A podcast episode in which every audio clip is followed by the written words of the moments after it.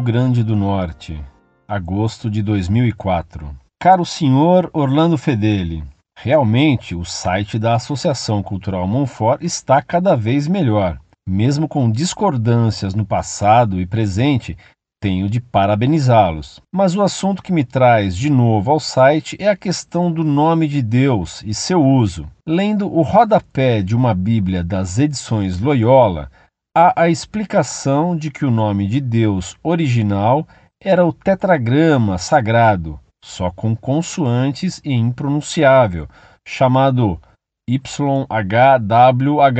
Ora, os maçoretas resolveram vocalizar o tetragrama sagrado para que pudesse ser pronunciado e usaram para isso as vogais de Adonai, o que daria o nome Jeová. Mas, segundo o próprio rodapé bíblico que lhe falei, isso só é feito nos círculos menos estudiosos. O mais próximo do tetragrama ao ser vocalizado é Javé, nome que aparece nas Bíblias católicas, para o Criador. Um conhecido meu, que é judeu, confirmou que a pronúncia do tetragrama em português seria Javé. Contudo, disse para evitar usar o nome de Deus em vão. Pergunto então: usar o nome de Javé, que é Deus, nas orações ou leituras bíblicas contém perigo de transgredir o decálogo? Se não, comente o porquê.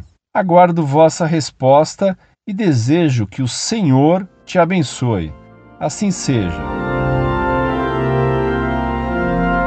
Muito prezado professor, salve Maria. Muito me honra responder-lhe. Agradeço suas bondosas palavras sobre o site Monfort, que vai singrando as ondas do vento em polpa sem temer vendavais e tormentas. Peço-lhe que reze a Deus Nosso Senhor, que favoreça nossas almas, dando-nos constância e coragem. Não há perigo nenhum em dizer o nome de Deus com respeito. O que o segundo mandamento da lei de Deus proíbe é profanar o nome de Deus usando-o sem respeito, dizendo blasfêmias ou piadas sacrílegas contra Deus. O que é proibido é jurar por Deus sem necessidade ou falsamente. É proibido violar votos feitos a Deus. Vou dar-lhe um exemplo do que se chama violar o segundo mandamento da lei de Deus: não tomar o nome de Deus em vão. Aqui sobre minha mesa de trabalho tenho aberto um livreco de um desses teólogos modernos e modernistas que pretende falar sobre Deus. O livreco chama-se Quem, afinal, é Deus? E seu autor é um tal de Ronald J. Blank, que consta ser professor de teologia em faculdades oficiais da Arquidiocese de São Paulo.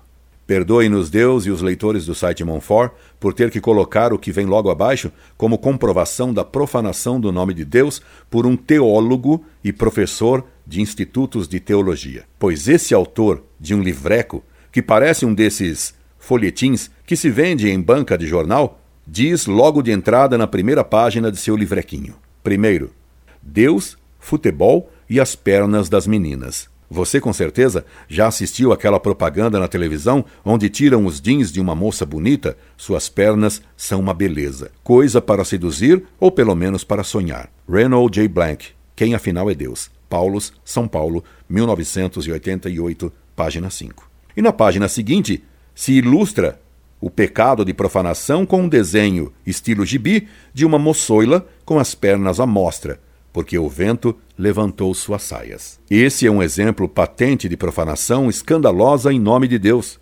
Esse é também um exemplo da moralidade dos novos teólogos.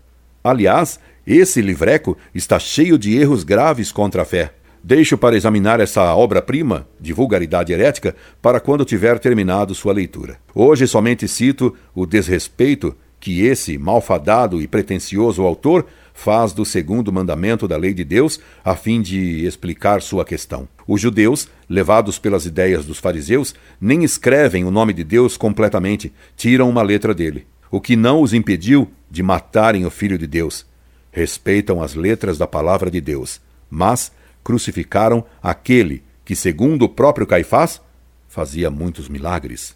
Digamos sempre o nome de Deus com respeito devido à sua infinita majestade, sem imitar os escrúpulos materiais dos fariseus antigos e nem o desrespeito profanador e vulgar dos teólogos modernos e modernistas. E rezemos para que um dia também eles lancem o olhar para aquele que eles transfixaram. João 19:37. Incorde Jesus semper Orlando Fedeli.